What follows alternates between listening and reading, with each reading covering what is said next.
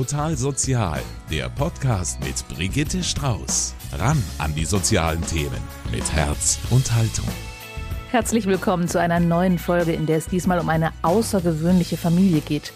Birgit Gensch hat zwei Kinder, beide adoptiert. Eins von den beiden hat das Down-Syndrom. Es ist einfach die Maria. Sie ist für mich auch nicht behindert. Also das ist die Maria und das Down-Syndrom gehört zu ihr. Das ist eine Eigenschaft von vielen. Und ich bin sehr froh, dass sie zur Welt gekommen ist und ich sie adoptieren durfte. Ja, da tun sich jede Menge Fragen auf. Warum hat sie ein Kind mit Behinderung adoptiert? Hätte sie keines ohne bekommen? Wie ist das Leben jetzt? Und Wer hilft der Familie, wenn das Leben mit dem Gewissen extra mal doch nicht so einfach ist? Ja, und genau diese Fragen werden wir heute beantworten. Zum einen gibt es ein Interview mit Birgit Gensch und mit zwei Mitarbeitenden vom Einrichtungsverbund Steinhöring, die uns erzählen, was dieses Down-Syndrom eigentlich genau ist und wie Familien bei ihnen Unterstützung bekommen. All das gibt's heute bei Total Sozial.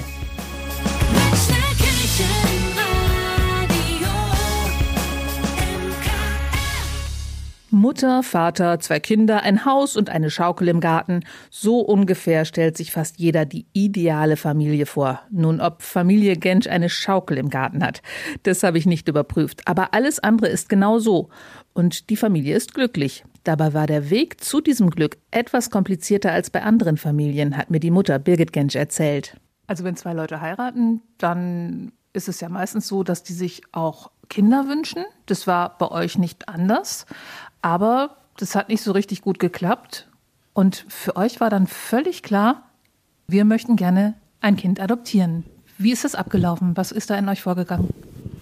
Also es war natürlich am Anfang, denke ich, bei jedem Trauer auch so die große Erwartung, jetzt heiraten wir und dann kommen sofort die Kinder, am besten gleich in der Hochzeitsnacht. Also so wirklich ganz mit großen Erwartungen rangegangen und dann einfach gemerkt, es klappt nicht so. Und mir wurde dann schon auch gesagt, okay, man kann es probieren, aber die Erwartungen waren jetzt auch nicht so groß und eigentlich war ich mir mit der künstlichen Befruchtung und was es da alles gibt, war das eh nicht meins, weil ich einfach sehr in, in der Kirche zu Hause bin. Und wir haben dann wirklich so auf den Katechismus aufgeschlagen, was, was macht man denn jetzt, wenn es so ist? Und ja, das hat zu uns gepasst mit der Adoption und das konnten wir uns auch gut vorstellen, dass das schnell unsere eigenen Kinder werden. Und dann haben wir uns eben beworben. Wir waren auch schon relativ alt, also ist jetzt nicht so, ich weiß gar nicht mehr genau, aber ich war schon Ende 30 auch.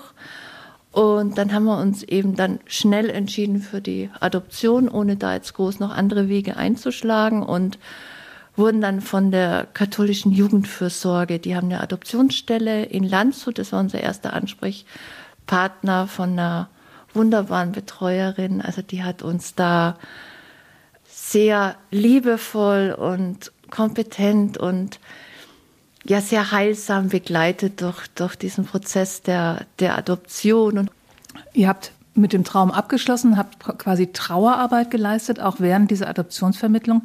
Es ist aber doch gar nicht so einfach, ein Kind adoptieren zu können. Es gibt ja deutlich mehr Paare, die ein Kind möchten, als abgebende Mütter, oder?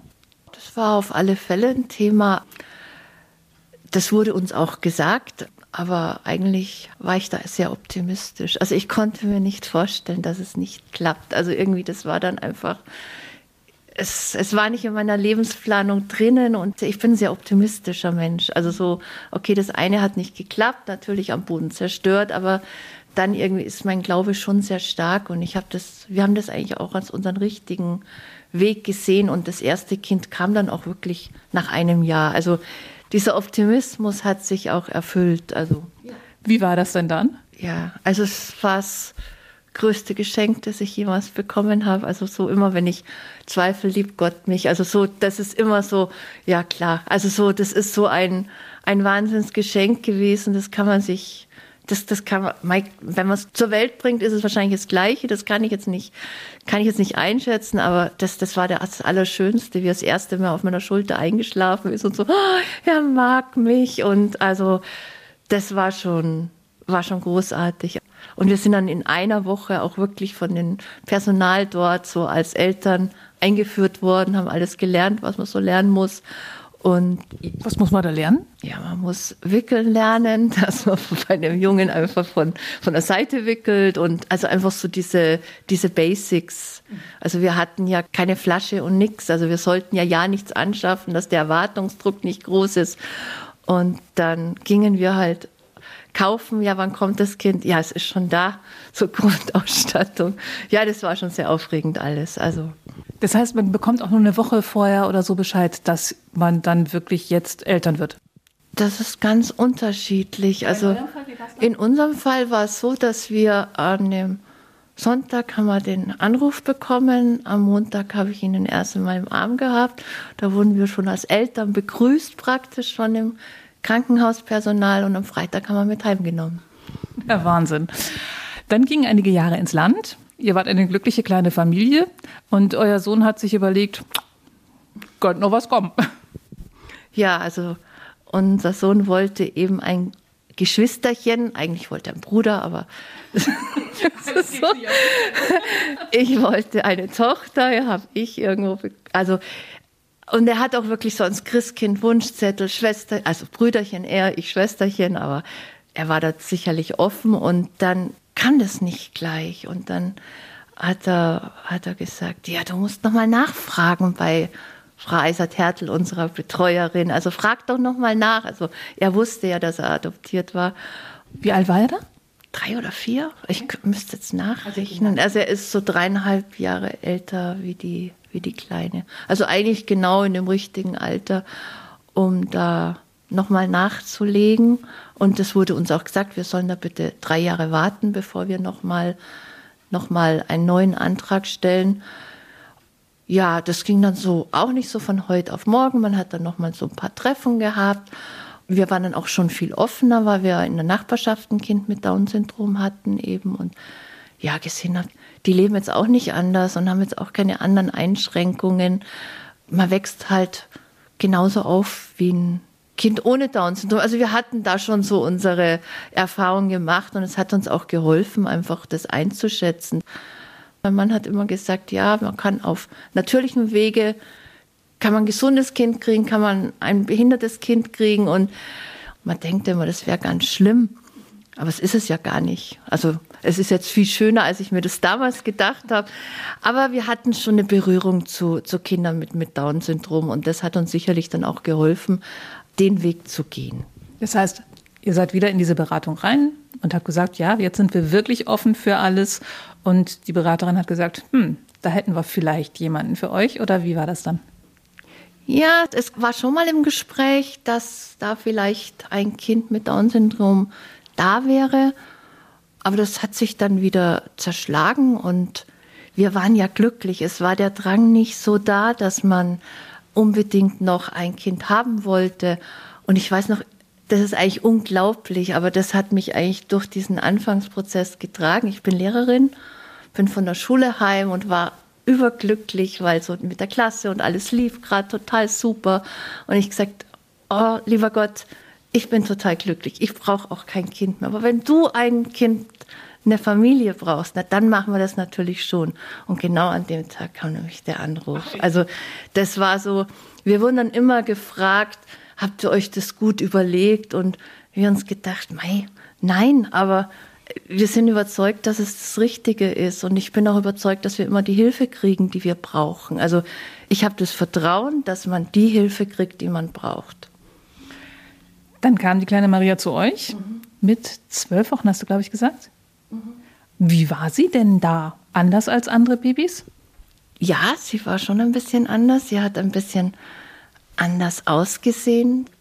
Wenn wir heimgefahren sind von, von Heidelberg, da haben wir sie her, da war es, unser Großer ist ein richtig Temperamentsbolzen und die Kleine den ganzen Weg saß dann im Maxi-Cosi und hat so mit ihrem Spielzeug gespielt. Und wir, uns, wir haben gefragt, was macht sie denn? Was macht sie denn? Ja, sie spielt. Und das, das war für uns Strecke, ne? ja völlig, völlig ungewöhnlich, so entspannt. Und wenn sie dann schon ein bisschen älter war und manchmal schimpft ja auch mal, selbst die Kleinen werden mal geschimpft oder so, nein.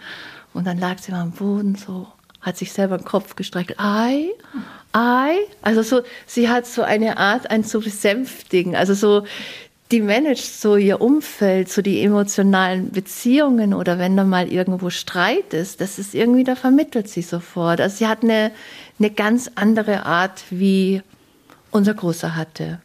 Es hat aber definitiv, also beim Kleinen ging es ja sofort, bei ihr so vielleicht zwei Wochen gedauert, bis sie ganz im Herzen drin war. Also das hat vielleicht einen Tick länger gedauert. Ich weiß nicht, ob es am Down-Syndrom oder weil es das zweite war. Ich weiß es nicht.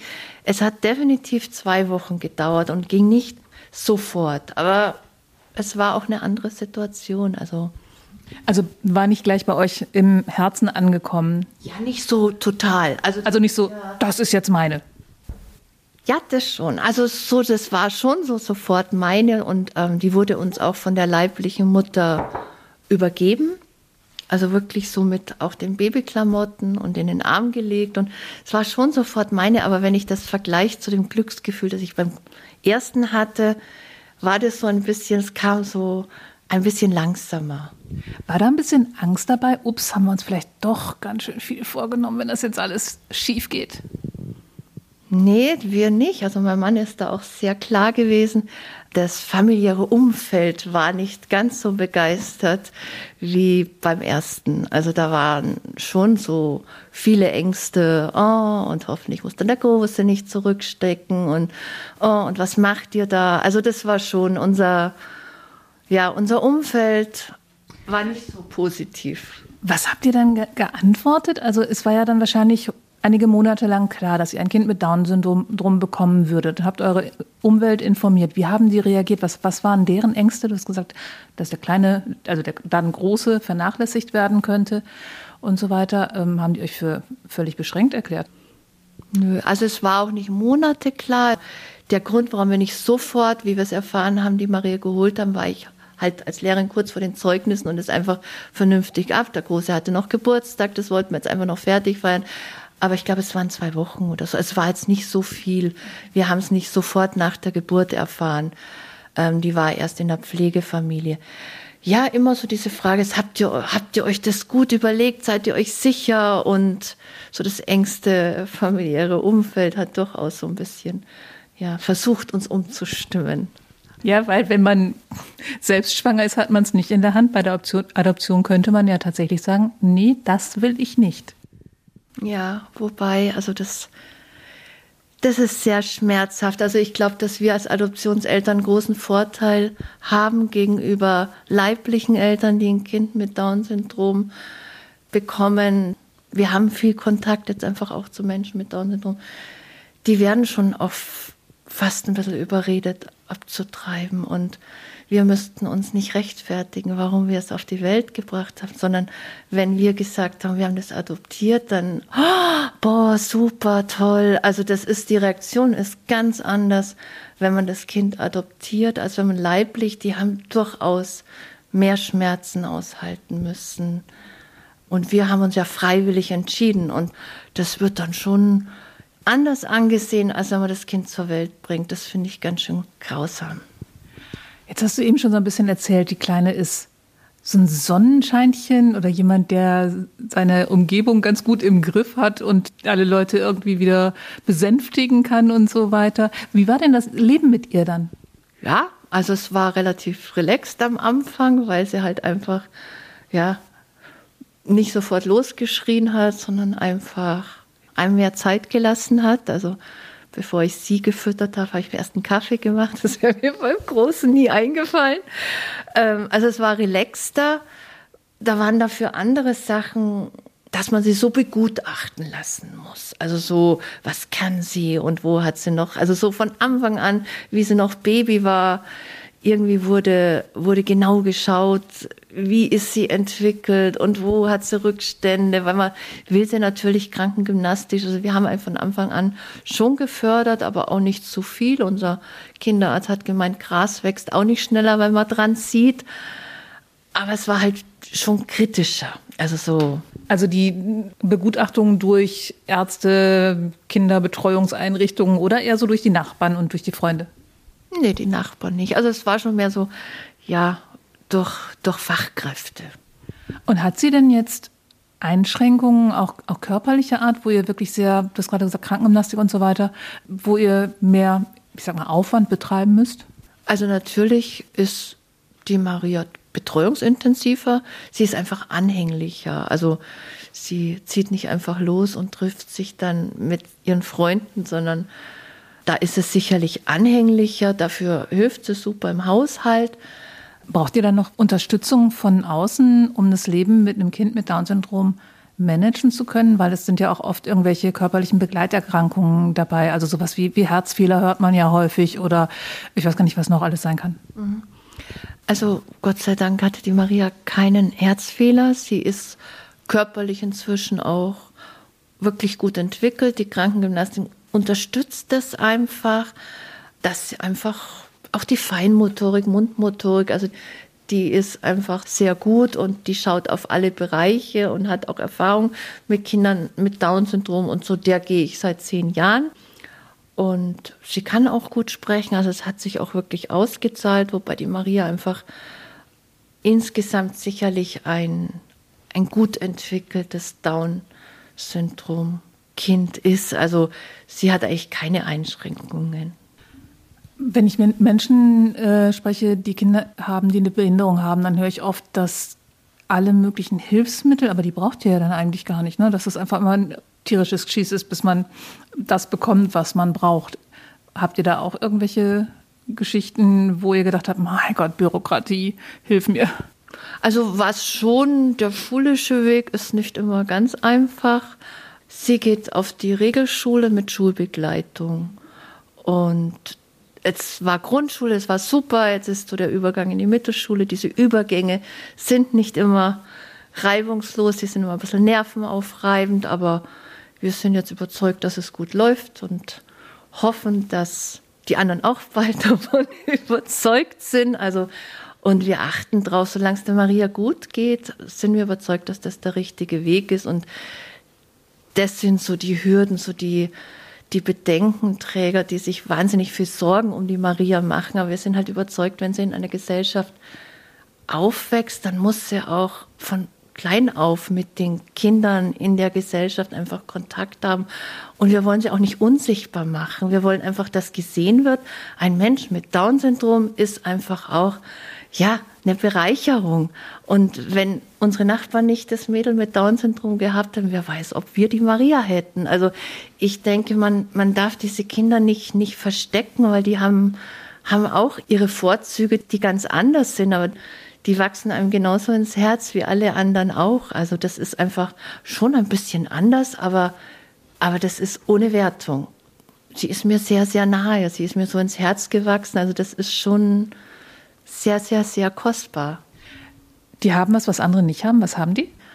Die haben eine Verbundenheit, die irgendwie ihresgleichen sucht. Also wenn die Maria jemand ins Herz geschlossen hat, dann ist der da drinnen und dann wird für den gebetet und dann wird um den getrauert, wenn er nicht da ist. Also sie hat so nicht so viele Freunde. Sie schließt auch nicht sehr schnell Freundschaften. Also sie hat auch so eine Schüchternheit an sich. Aber wenn sie jemanden ins Herz geschlossen hat, dann ist es so für immer und ewig. Die ist so hundertprozentig bedingungslose Liebe die ist halt nicht so abgelenkt, die ist halt so voll im Hier und Jetzt. Und Beziehungen sind für die Maria das Aller, Allerwichtigste. Also da, da gibt es jetzt nichts, was noch wichtiger ist für sie wie Mama, Papa, Oma, Opa. Also, und die Menschen, die sie liebt, das ist das, ist das Wichtigste. Du hattest eben gesagt, der Klein, nein, der Große wusste mit drei schon, dass er adoptiert ist. Wie habt ihr der Maria das erklärt? Das ist ja relativ schwer zu verstehen für kleine Kinder sowieso. Und im Prinzip ist ein Down-Syndrom ja eine, eine, sehr ausgeprägte Lernbehinderung, wenn ich das richtig verstanden habe. Es muss ein paar Schritte langsamer gehen. Wie habt ihr es ihr erklärt? Also, das lernt man alles in einem Adoptionsseminar, wie man das so machen soll. Und es nennt sich Wickeltischaufklärung. Also, Wickeltischaufklärung. ja, man erklärt es den Kindern schon auf dem Wickeltisch. Einfach so, man lernt da doch selber drüber zu reden, man macht es einfach ums auch als Natürliches. Man weiß auch nicht, wann die Kinder was verstehen. Das ist überhaupt nicht wichtig. Irgendwann fragen die Kinder und dann antwortet man ehrlich. Und natürlich kommt irgendwann die Frage von, oder kam die Frage von der Maria, gell, Mama, ich war auch bei dir im Bauch, ist ja ganz klar. Und dann habe ich ihr das halt wahrheitsgemäß gesagt, dass ich keine Kinder bekommen konnte und sie bei ihrer, also Nicole, ich nenne die dann beim Namen, im Bauch war und ich durfte sie adoptieren. Also ich habe das ganz sachlich erklärt und jetzt ist sie mir so tief ins Herz gewachsen, dass das für immer und ewig ist. Also wir machen das einfach dann auf, auf einer Symbolik und das ist die Symbolik, die die Maria versteht. Im Herzen drin. Gell, Mama, ich bin dir ins Herz gewachsen. Gell, Mama, ich komme nicht mehr aus deinem Herzen raus, so. Wobei sie auch täglich bestimmt dreimal fragt, hast du mich lieb? Also das kommt eigentlich ständig. Und sage ich, Maria, das musst du nicht, nicht fragen. Und, aber immer wieder, sobald meine Stimme ein, ein bisschen ein, einen rügenden Tonfall hat, wird sofort, hast du mich lieb. Also das ist das Allerwichtigste für sie. Habt ihr Kontakt zu den äh, Müttern, die die Kinder abgegeben haben? Haben die Kinder Kontakt? Nee, also das sind beides anonyme Adoptionen, wobei wir Kontaktdaten haben. Also wenn dann mal die 18 sind, dann haben sie ja auch ein Recht drauf und dann gibt es auch Wege, dass sie da nachhaken. Ihr versucht die Maria so normal wie möglich zu erziehen. Hat die viele Freunde, trifft sie sich mit Leuten, hat die Hobbys? Also die Maria hat, hat Hobbys insofern, dass sie Fahrrad fährt, das macht sie gerne. Sie ist jetzt in den Schwimmverein gegangen, sie kann also auch schwimmen. Es hat alles ein bisschen lange, länger gedauert, bis sie Fahrradfahren lernt, bis sie schwimmen lernt, aber dafür macht sie das jetzt mit großer Freude. Also doch, sie hat Hobbys, sie hat auch Freunde, sie hat Freunde mit Down-Syndrom, aber auch hauptsächlich ohne Down-Syndrom eigentlich. Also ich forciere gerade ein bisschen, dass sie einfach auch Menschen, Freundinnen mit Down-Syndrom hat, weil das einfach auch wichtig ist. Die sind manchmal ein bisschen anders und diese Seite, die, die muss ja auch zum Klingen kommen. Aber sie hat zum Beispiel ihre Kindergartenfreundin noch, die trifft sie ab und zu. Nachbarskind, sie hat nicht so viele Freunde, aber die, die sie hat, das sind dafür sehr konstante Freundschaften. Die halten auch hoffentlich noch eine Weile. Also wenn ich dir so zuhöre, habe ich den Eindruck, du hast es keine Minute bereut, oder? Nee, um Gottes Willen. Nein, ich bin da sehr dankbar. Ich weiß, dass, dass das irgendwie am Anfang mal größere Bedenken hat, wie wenn man ein gesundes Kind adoptiert. Und es war bei uns auch nicht anders. Aber das sind die ersten Tage, die ersten Wochen. Und dann, dann ist, ja, es ist einfach die Maria. Sie ist für mich auch nicht behindert. Also das ist die Maria und das Down-Syndrom gehört zu ihr. Ich bin mir nicht mal sicher, ob ich das weghaben möchte, weil dann wäre es auch nicht mehr meine Maria. Das ist eine Eigenschaft von vielen. Und ich bin sehr froh, dass sie zur Welt gekommen ist und ich sie adoptieren durfte. Eine rundum glückliche Familie also, die sich bewusst auf das Abenteuer eingelassen hat. Aber, das hat Birgit Gensch ja auch erzählt, in ihrem Umfeld haben schon viele Menschen mit Unverständnis reagiert. Oft ist es aber auch so, dass Menschen gar nicht wissen, wie diese Behinderung sich genau auswirkt. Das ging mir nicht anders. Deshalb bin ich nach Steinhöring gefahren. Der Einrichtungsverbund dort betreut viele Leute mit geistigen oder psychischen Beeinträchtigungen. Zuerst habe ich die Psychologin Veronika Harlander gebeten, mir zu erklären, was das eigentlich ist, dieses Down-Syndrom. Man spricht beim Down-Syndrom auch von der Trisomie 21. Das bedeutet, dass das Chromosom 21 dreifach vorhanden ist im Chromosomensatz. Und jetzt gibt es ja aber ganz unterschiedliche Auswirkungen. Also ich habe mal gehört, die können Herzfehler haben, irgendwie der C, der groß zwischen, es gibt einen Abstand zwischen dem großen C und den anderen Zehen. Das sind so die Sachen, die mir einfallen. Dann dieses sehr typische Aussehen. Was sind denn wirklich jetzt so die typischen, sagt man, Symptome oder Merkmale? Mhm. Ja, also so die typischen Merkmale wären unter anderem Herzfehler, wie Sie sagen, den gibt's. Der kann unterschiedlich ausgeprägt sein. Es kann Infektanfälligkeiten geben, die ausgeprägter sind. Eine Schwäche der Muskulatur ist sehr typisch, so hypotone Muskulatur und auch eine Bindegewebsschwäche. Veränderungen im Magen-Darm-Bereich beispielsweise sind auch noch relativ häufig. Und dann natürlich so dieses typische Aussehen mit der Lidfalte, schräg gestellte Augen, eine runde Kopfform oder kleinere Ohren zum Beispiel.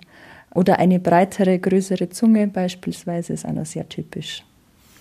Also das waren jetzt so die gesundheitlichen Einschränkungen und das Aussehen. Wie sieht es denn aus mit der Möglichkeit, ein möglichst normales Leben führen zu können? Wie sind die Einschränkungen, also vor allem die geistigen Einschränkungen und auch die, gibt es da motorische oder was können die lernen, was können die nicht lernen? Also grundsätzlich können sie sehr viel lernen. Man geht davon aus, dass die Entwicklung langsamer stattfindet, aber sie findet statt. Sie lernen gehen, sprechen, viele Dinge, die, die andere Kinder auch lernen, Fahrradfahren, Schwimmen zum Beispiel. Gibt aber auch Einschränkungen. Man spricht so von leichter bis mittelgradiger Intelligenzminderung in den meisten Fällen.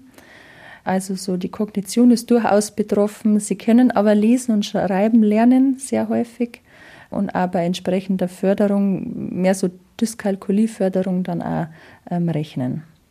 Aber man hört ja auch manchmal, dass es Leute mit Down-Syndrom gibt, die sogar studiert haben. Ja, ganz vereinzelt hört man das. Da muss man jetzt unterscheiden, dass es auch verschiedene Formen des Down-Syndroms gibt. Also die häufigste Form wäre die freie Trisomie 21 äh, mit ungefähr 95 Prozent, wo in jeder Zelle das Chromosom 21 also dreimal vorkommt. Und dann gibt es noch zwei weniger häufigere Formen, zum Beispiel die Mosaik-Trisomie, wo also nicht in jeder Zelle das Chromosom 21 dreifach vorkommt und jene Menschen sind weniger stark betroffen. Also da wirkt sich die Behinderung weniger stark aus, also da, die haben weniger Einschränkungen insgesamt. Ja, genau. Mhm. Mhm. Das sind ja aber doch eine ganze Menge medizinische Einschränkungen, die mit dem Down-Syndrom einhergehen. Wie ist denn da die Lebenserwartung der Kinder? Also mittlerweile relativ hoch. Man geht davon aus, dass sie bei ungefähr über 60 Jahren liegt. Was ein bisschen höher ist, ist die äh, Sterblichkeit im Kindesalter. Aber mit der heutigen Medizin und Förderung kann man dem sehr gut begegnen und vielfach auch schwere Herzfehler relativ gut behandeln.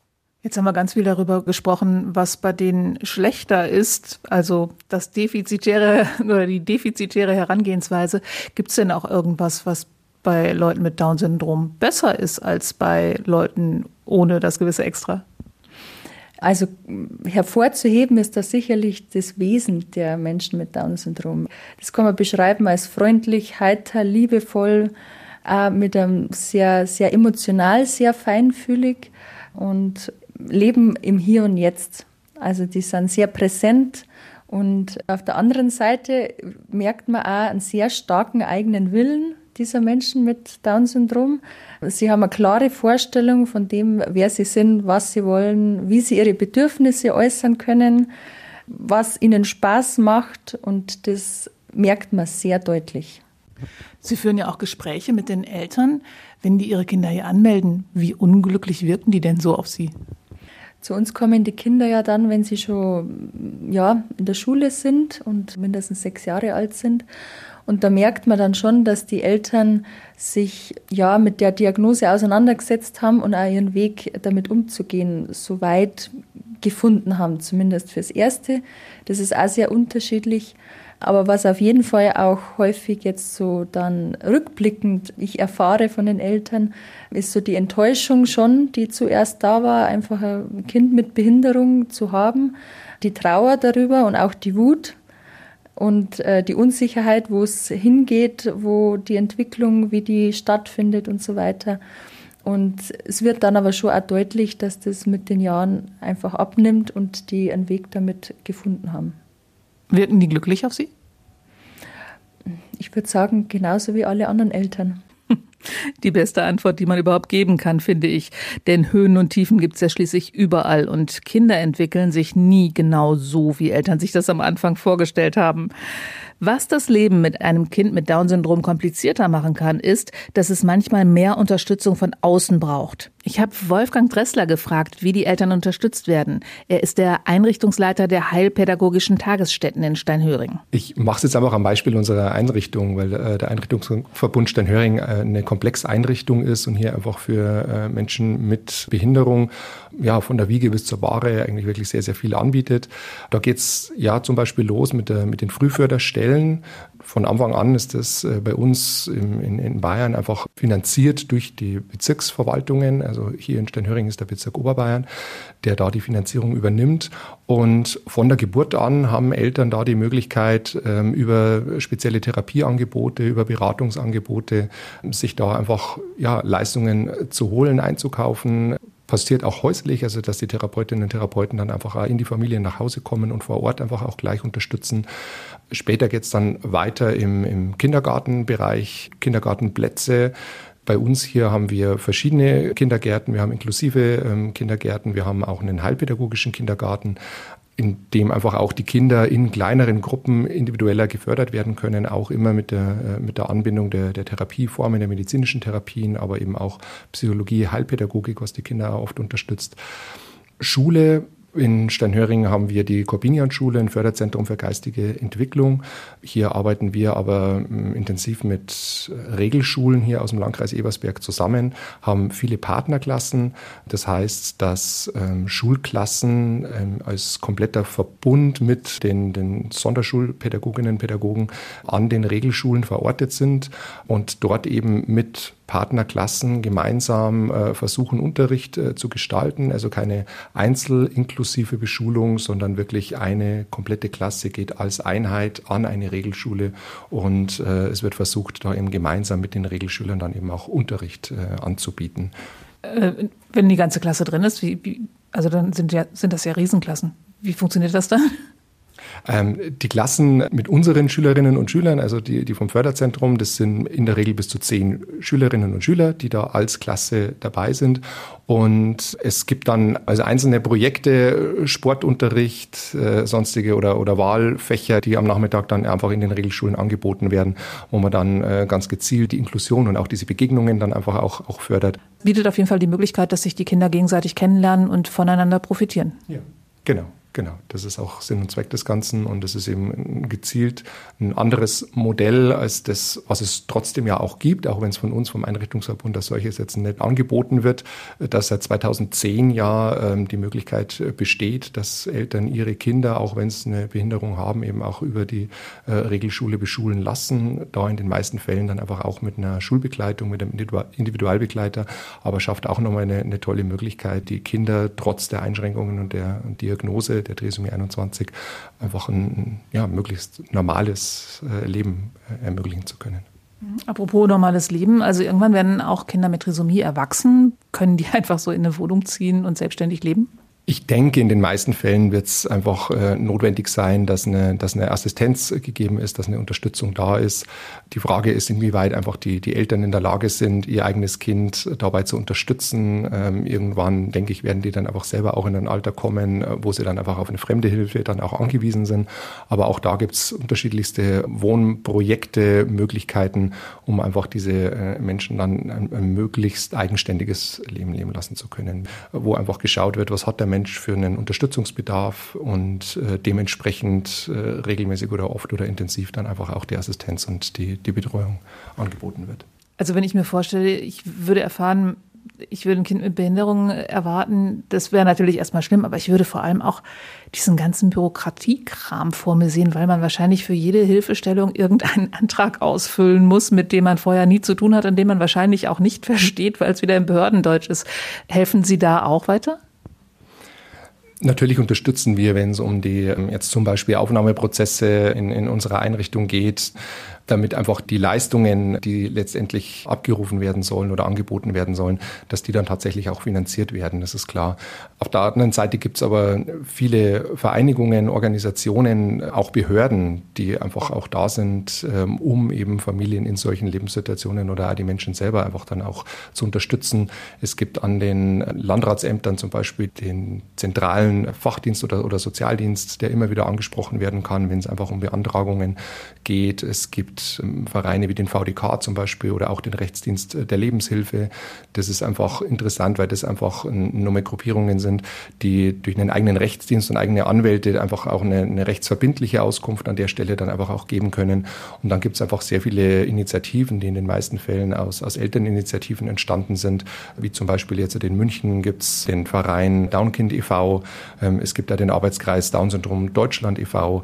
Das sind einfach alles Gruppierungen, die sich auf die Fahne geschrieben haben, durch einen Austausch, durch Beratungsangebote, da einfach auch Antworten zu finden. Vor allen Dingen können sich die Eltern gegenseitig unterstützen, also wie auch in einer anderen Krabbelgruppe. Ist das normal oder muss ich zum Arzt? Genau, also genau, um, um äh, den Eltern die Möglichkeit zu geben, die Beobachtungen, die sie halt bei ihrem Kind machen, und genau wie Sie gerade schon gefragt haben oder gesagt haben, ist das normal, äh, ist das im Rahmen des denke ich, stellen sich alle Eltern in, in der Betrachtung ihrer eigenen Kinder, dass man da dann einfach mit, mit anderen Eltern, die einfach in der gleichen Situation sind, einfach einen guten Austausch hat, sich beraten kann, sich gegenseitig unterstützen kann und so bereichert sich einfach das Ganze. Sie haben eine ganz interessante Beobachtung gemacht, was die Anzahl der Kinder mit Down-Syndrom angeht in Ihrer Einrichtung hier. Was war das? Ähm, ja, uns ist aufgefallen, vor einiger Zeit sind einfach die Zahlen der Kinder mit Down-Syndrom, die bei uns neu aufgenommen worden sind, sind doch sehr deutlich zurückgegangen. Und in den letzten drei, vier Jahren merkt man, dass diese Zahlen jetzt wieder ansteigend sind.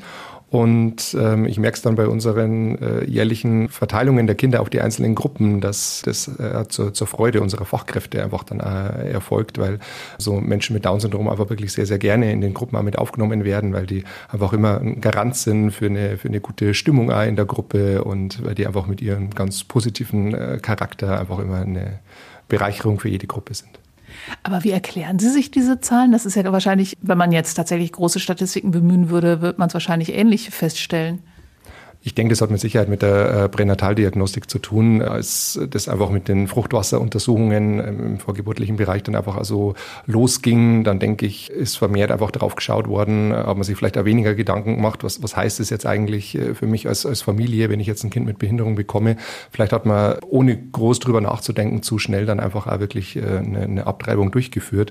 Und mittlerweile sind ja doch die ethischen Diskussionen auch in unserer Gesellschaft wieder andere und mit Sicherheit auch die Hilfsangebote und auch die, die verschiedenen Vereine, die es einfach ergibt, wo man sich wirklich Hilfe holen kann, wo man sich äh, mit, dem, mit dem Gedanken, äh, ein Kind mit Down-Syndrom zu bekommen, sich vorher intensiv damit auseinandersetzen kann. Ich denke, das greift und das, das fruchtet und so trauen sich einfach mehr Familien jetzt einfach wieder zu, ein Kind mit Down-Syndrom auf die Welt zu bringen, was ich sehr schön und wichtig finde.